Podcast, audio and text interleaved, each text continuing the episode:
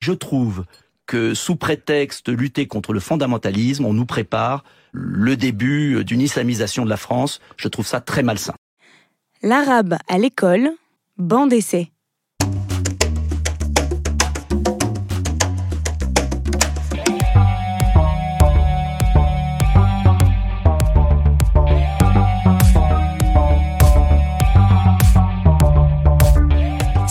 Tarab depuis le début, vous savez qu'on a déjà fait un épisode sur la langue arabe.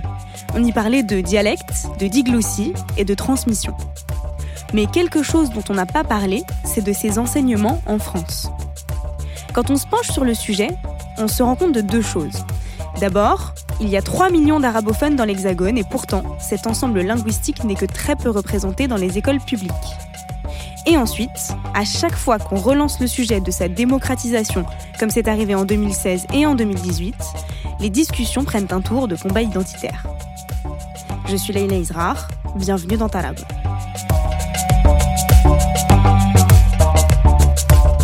Certains disent d'elle que c'est une langue de prestige, parfois élitiste, d'autres la réduisent à une langue d'origine un peu prosaïque. Certains soulignent son utilité dans le secteur diplomatique, d'autres l'envisagent comme un rempart à la radicalisation islamiste. Les avis sont très contrastés, parfois contradictoires. Du coup, j'ai voulu y voir plus clair dans ces ambivalences. Pourquoi est-ce qu'on peine à mettre en valeur sa portée universelle au même titre que les autres langues?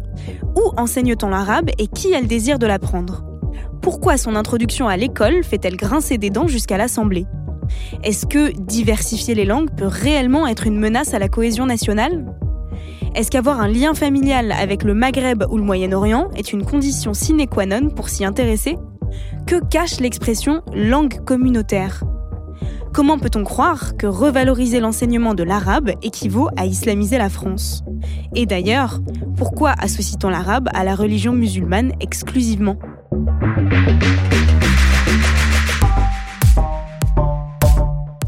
Pour explorer ces questions, mon invité c'est Nada Yafi elle a écumé pas mal de métiers autour de la langue arabe.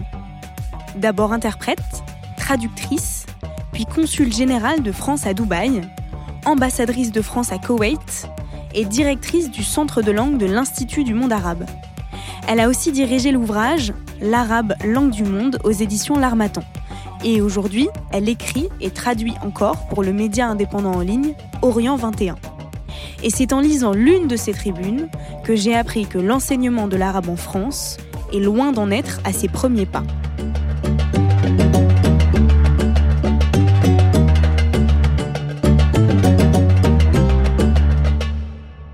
La langue arabe fait partie du patrimoine français depuis 500 ans.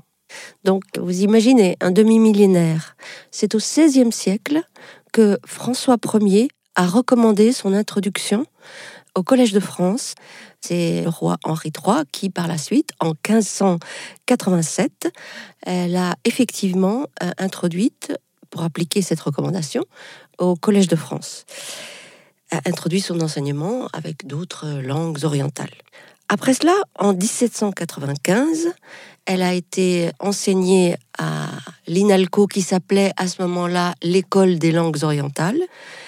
En 1905, c'est l'agrégation arabe qui a été créée.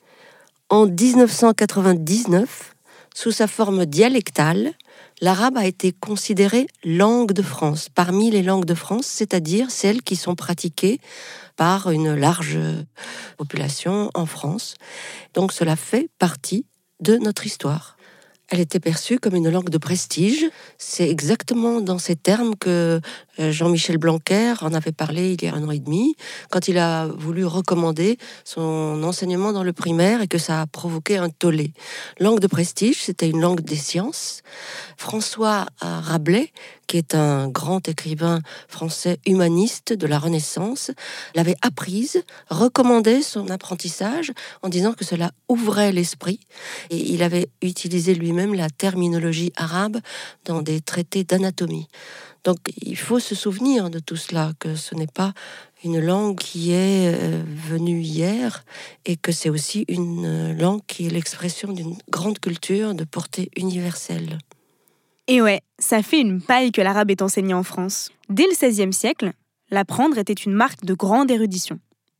À cette époque-là, la matière première transmise, c'était l'arabe classique. Mais en cinq siècles, ce registre a beaucoup évolué. Si on parle de patrimoine, c'est sous cette forme-là que le patrimoine a été hérité, transmis de génération en génération. Après, il y a les langues parlées qui sont proches de la langue euh, littérale. Aujourd'hui, on parlerait davantage d'arabe moderne standard parce que cet arabe-là classique, entre guillemets, a été modernisé au 19e siècle, début 20e, par un mouvement de renaissance socioculturelle qu'on appelle la Nahda. Un petit point sur la Nahda. Au 19e siècle, les provinces arabes administrées par l'Empire ottoman connaissent une période de réforme sociale et politique. Les grandes idées qui sont soutenues par les intellectuels du Caire et de Beyrouth, c'est qu'il faut séparer l'éducation de la religion, moderniser l'islam, mieux diffuser la presse et aussi faciliter la langue. Alors, on simplifie l'orthographe. On crée des néologismes. On raconte par exemple que c'est à ce moment-là que naît le mot ishtirakiya, qui signifie socialisme.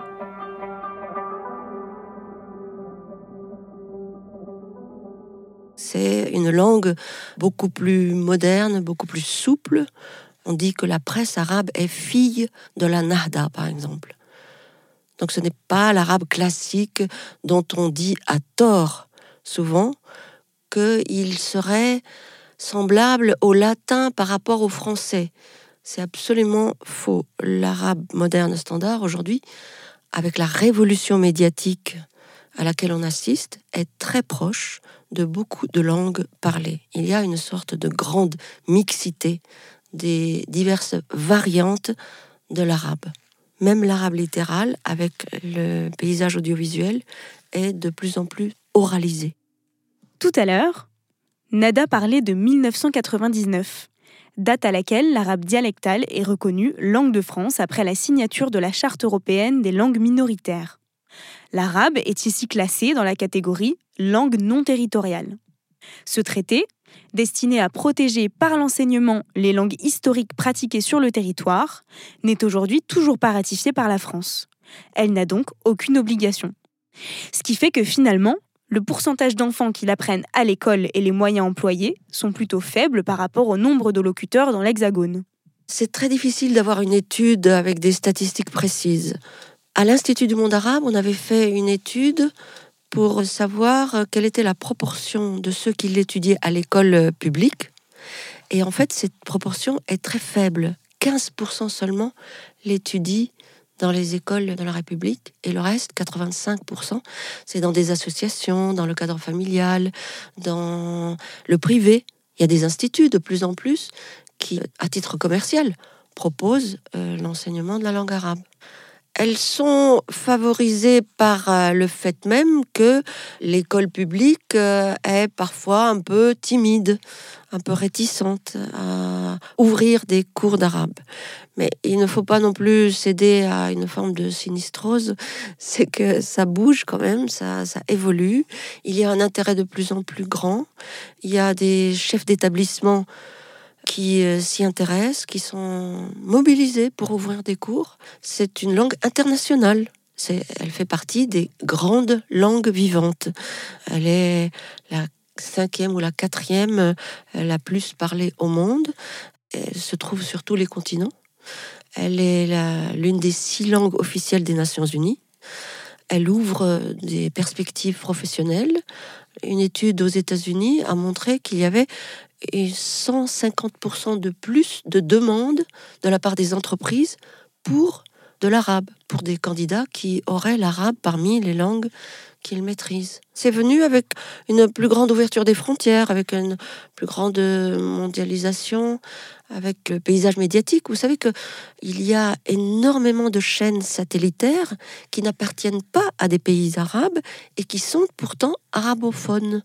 Toutes les grandes puissances et les puissances régionales aussi ont une chaîne télévisée Par exemple, la BBC. Ah oui, tout à fait. La BBC est l'une des premières, mais il y a euh, maintenant une chaîne chinoise, il y a Russie une chaîne russe, il y a bien sûr euh, une américaine, il y a perse, iranienne, il y a turque.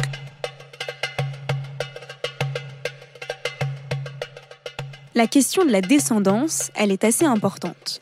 Ça m'a rappelé que, à l'époque du lycée, on m'avait dit comme une mise en garde qu'en classe d'arabe, j'allais me retrouver avec tous les autres élèves d'origine maghrébine du lycée. Comme si la seule excuse valable pour avoir envie d'apprendre l'arabe moderne, c'était d'avoir un lien de parenté avec un pays arabophone. Et moi, d'une part, je voyais pas le problème, et d'autre part, ça n'était pas tout à fait vrai. Il y a des parents qui veulent que leur enfant apprennent l'arabe, et l'arabe littéral d'ailleurs, parce que ça lui permet de se connecter à tout un passé riche euh, culturellement. Mais il n'y a pas que cela. Il y a des gens qui ont passé du temps dans un pays arabe, qui ont envie de continuer. Je crois qu'il faut sortir de l'idée que c'est une langue qui n'est qu'un marqueur identitaire. Et c'est comme cela qu'on peut déconstruire les clichés et les polémiques. Les langues appartiennent à tous ceux qui les aiment et qui les pratiquent. Moi, j'ai appris le français parce que j'ai été dans un lycée français euh, au Liban. J'aurais pu passer à côté du français si je n'avais pas eu cette euh, chance. Et les langues, ce sont des atouts. C'est une chance. C'est une chance pour la France qui a une avance sur tous les pays européens en matière de tradition d'arabisant. Donc ça, il faut le faire euh, valoir. Et quand on parle de valoriser la langue, c'est pas seulement pour les arabo-descendants, c'est pas seulement pour le vivre ensemble, c'est parce que c'est une chance pour la France qui se dit puissance méditerranéenne, qui se dit grand pays ouvert sur le monde. Donc, quand on se dit à juste titre, un des, des pays qui sont au Conseil de sécurité, c'est un pays ouvert sur le monde. Et la langue arabe, c'est une langue de mondialisation, ce n'est pas une langue communautaire. L'apprentissage de l'arabe au CP mènera droit au communautarisme. Et où apprendre l'arabe L'apprentissage de l'arabe au CP mènera droit au communautarisme. Alors où apprendre l'arabe Donc j'y suis et opposé. Cette voix qu'on entend, c'est celle de Bruno Le Maire. Le mot qu'il utilise, lui, ça n'est pas communautaire, mais bien communautariste. Et c'est pas tout à fait la même chose. Communautariste, c'est une idéologie selon laquelle l'individu n'existerait pas indépendamment de ses appartenances socio-culturelles ou religieuses. Ça décrit pas grand-chose de concret en fait, mais ça cache une injonction à gommer à tout prix ses particularismes. Toutes les langues, au départ, ce sont des langues communautaires dans le sens où ils partent d'une communauté. Alors après, il y a des langues qui traversent les frontières, qui dépassent une région ou une religion et qui sont euh, après la propriété de tous ceux qui les pratiquent. Et c'est le cas euh, de la langue arabe. Il faut vraiment ignorer l'histoire pour euh, ne pas savoir que la langue arabe a été une lingua franca dans l'une des premières mondialisations, celle de l'Empire abbasside, entre le 8e et le 10e siècle, et qu'elle a intégré des apports d'autres civilisations, perses, chinoises, grecques, par un vaste mouvement de traduction qui a duré 200 ans. C'est l'assignation identitaire. C'est-à-dire qu'on va penser que c'est juste les Arabes qui apprennent l'arabe. Eh ben non, non, c'est justement de cela que je voudrais sortir. Ils ont le droit d'apprendre leur langue, parce que c'est une langue prestigieuse, mais il n'y a pas que les arabo-descendants qui sont intéressés par l'arabe. Moi, j'ai des amis qui sont arabisants, qui ont fait le pas et qui sont intéressés par cette langue, comme on peut l'être par l'anglais, l'espagnol, le russe ou le chinois. Et quand on dit que il faut à tout prix l'apprendre dans les écoles de la République, pour éviter les dérives communautaires. Ça fait partie de la même, euh, comment dire, absurdité. Parce que moi, je suis pour qu'on l'enseigne dans les écoles de la République, mais pas pour les mêmes raisons, pas pour l'associer à une dérive communautaire. D'abord, qui nous dit que si elle est enseignée ailleurs, ça va forcément produire une dérive communautaire? C'est offensant pour ceux qui l'enseignent. Elle n'est pas forcément euh, dans cette dérive. Si moi je veux à tout prix la détacher de la religion, ce n'est pas parce qu'il y a une religion sur laquelle on essaie de jeter l'opprobre, qui est l'islam. Non, c'est parce que une langue, c'est un registre différent de l'enseignement religieux. Alors il y a la langue liturgique et puis il y a la langue de communication.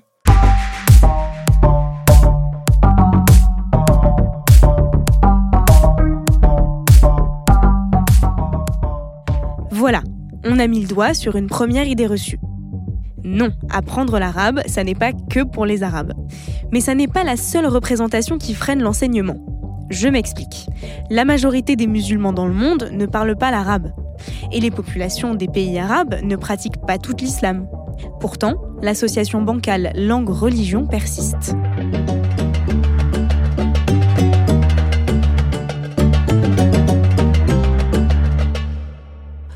On la relie à l'islam, mais la langue arabe n'est pas uniquement liée à l'islam.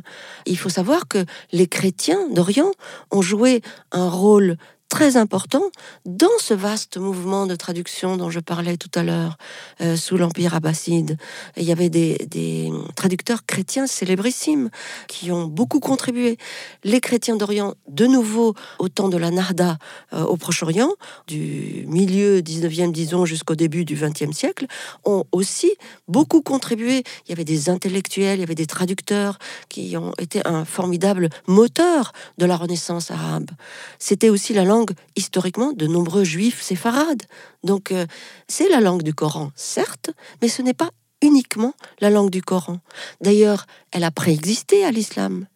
Avant l'islam, il y avait une langue qui était la langue de la poésie. C'était un art majeur à la période euh, pré-islamique, euh, la poésie. Et elle est restée aujourd'hui, même dans les chansons, enfin, les poèmes mis en musique on voit que la, poésie parle encore aux gens. Très concrètement, L'arabe est la langue du Coran et des enseignements du prophète, mais aussi celle d'une culture vieille de plus de 1500 ans. Ça me paraît presque bête de le dire, mais c'est une idée qui accrédite la piste selon laquelle enseigner l'arabe permettrait de lutter contre l'islam radical. Ce que je me demande, c'est si cette résistance, elle serait pas aussi un processus normal face à l'inconnu. Est-ce que ça n'a pas été le cas dans le passé avec d'autres langues, comme l'italien ou l'allemand, avant d'intégrer nos programmes scolaires? La France, on ne le sait pas assez, est un pays d'immigration. Il y a eu des vagues successives d'immigrants portugais, italiens, et à chaque fois, il y a eu une résistance. Mais par la suite, il y a eu intégration et assimilation. Il y a eu une vague aussi d'immigration arabe venant des pays du Maghreb surtout, euh, parce que le Liban, ça reste marginal. Donc il y a la même résistance, il y a aussi un passif plus important peut-être parce qu'il y a eu la guerre d'Algérie, que cette guerre n'a pas été assimilée suffisamment, qu'elle est un peu comme un feu sous la cendre, hein, ce qui couve, parce qu'il n'y a pas eu assez de débats sur ce sujet, il n'y a pas eu assez de films de cinéma, il n'y a pas eu assez de création artistique. On a l'impression qu'on a passé sous silence cette période de l'histoire. Alors que pour la Deuxième Guerre mondiale, par exemple, il y a beaucoup, beaucoup, beaucoup de travail là-dessus. Et donc ça permet de dépasser la haine anti-allemande, par exemple. Ça permet de dépasser l'horreur qu'a été la Shoah. Donc ça permet de dépasser tout cela. La guerre d'Algérie n'a pas été assimilée. Donc cela fait qu'il y a des crispations identitaires de la part de certaines catégories de Français. Et cette crispation, elle est instrumentalisée par la droite, malheureusement, il faut bien le dire, et surtout dans des périodes électorales. Donc ça devient une sorte de rengaine pour engranger des voix, disons-le très franchement. Quand on cherche bien, tout est politique en fait. Et il faut simplement se rappeler que c'est une instrumentalisation politique. Alors c'est une spécificité française. J'ai écrit un article là récemment qui est paru sur euh, Orient 21. Orient 21 vient de faire tout un dossier sur la langue arabe. J'invite vos euh, auditeurs à le consulter. Et dans cet article, je développe l'idée qu'il y a d'abord une très grande curiosité de la France pour la langue arabe, une valorisation de cette langue, parce qu'il ne faut pas rester uniquement dans l'aspect négatif, mais il y a aussi cette crispation identitaire. Et j'analyse les ressorts psychologiques de polémique euh, anti-langue arabe qui est malheureusement une particularité française.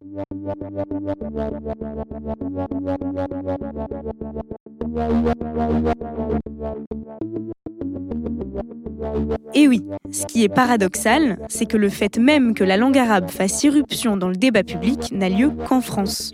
Et cette rhétorique anti-langue arabe, elle exploite notamment le thème de l'insécurité liée à la radicalisation ou au communautarisme.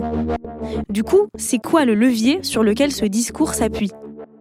Il y a la peur. Il y a la peur la peur de l'immigré, dont on craint que euh, ce soit un ennemi de l'intérieur, dont on pense que ces enfants sont euh, dans l'échec scolaire. On veut pas que nos enfants aillent apprendre une langue aux côtés de ces enfants-là. Donc euh, c'est une population parfois un peu défavorisée. Donc on voit bien qu'il y a des arrière-pensées un peu de mépris de classe. Mais encore une fois, il y a aussi beaucoup d'autres personnes qui sont curieuses de cette langue. Alors, je, voudrais parler des ELCO parce que ça, c'est euh, une des choses qui sont en train d'évoluer. Les ELCO, c'est un enseignement des langues et cultures d'origine. C'est un système qui a été établi dans le primaire, qui a été fait à l'avantage au départ des Portugais et des immigrés maghrébins pour leur donner un accès à leur culture et à leur langue en pensant, après les Trente Glorieuses, qu'ils allaient repartir dans leur pays et donc euh, qu'ils allaient au moins avoir gardé le lien avec leur langue d'origine. Mais cela supposait que des enseignants venaient de ces pays enseignaient l'arabe, donc des, professeurs payés par leur consulat, et enseignaient l'arabe dans les écoles françaises. Donc c'est une forme d'abandon de souveraineté. Je pense que effectivement c'est à l'école publique d'assumer elle-même l'enseignement. Et d'ailleurs, c'est grâce à Najat Vallaud-Belkacem que cette vision a commencé à évoluer. Elle a commencé à dire que ce n'est pas une langue qui est uniquement une langue d'origine, c'est une langue que les Français peuvent avoir envie d'apprendre, et pas seulement les arabo-descendants, et que donc il fallait qu'elle soit enseignée comme une langue vivante, comme toutes les autres langues dans le primaire. L'idée de cet épisode, c'est aussi de vous parler du positif. Comme les six autres langues officielles de l'ONU, l'arabe sous toutes ses formes est célébré chaque année avec une journée dédiée, et ce depuis 1973. Et ça, on ne le sait pas assez tous les 18 décembre, il y a une célébration, on fait des expositions, on fait des concerts, on fait des débats. Et l'Institut du monde arabe, qui a pour mission de promouvoir la langue et la culture arabe, s'en est saisi pour faire toute une fête de la langue arabe pendant une semaine. L'enjeu, c'est d'associer cette euh, langue à la fête, à la joie de vivre, parce qu'on l'associe parfois, malheureusement, à des drames dont elle est innocente. Parce qu'on peut tout faire dire à une langue, comme on peut tout faire dire à une religion. Et comme moi j'aime bien faire dire des choses aux gens, surtout en fin d'émission, j'ai demandé à Nada de se mettre à table, comme les autres, et de choisir une expression à partager avec vous, dans une forme d'arabe de son choix. Alors moi, c'est l'arabe littéral. Alors j'en ai beaucoup, beaucoup, mais je vais devoir choisir. J'aime beaucoup cet aphorisme qui dit que l'homme est l'ennemi de ce qu'il ignore. Et ça me rappelle ce que disait un ancien président de la République. Il n'y a pas de choc de civilisation, il y a un choc des ignorances. C'est Jacques Chirac.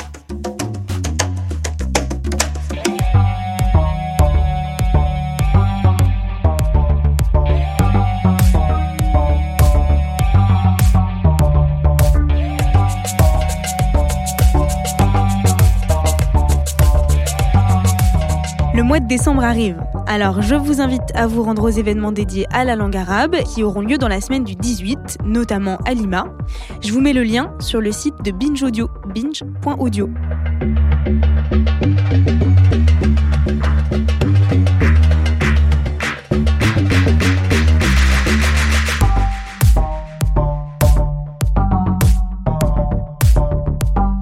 Est un podcast produit par Camille Regache et la grande famille Binge Audio. La réalisation de cette émission a été confiée à Victor Dubin. Je les remercie fort et aussi vous toutes et tous d'avoir écouté ce cinquième épisode.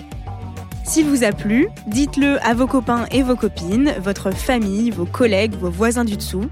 Plus vous le partagerez sur les réseaux et plus je pourrai continuer à le faire. Alors je vous fais confiance. À très vite!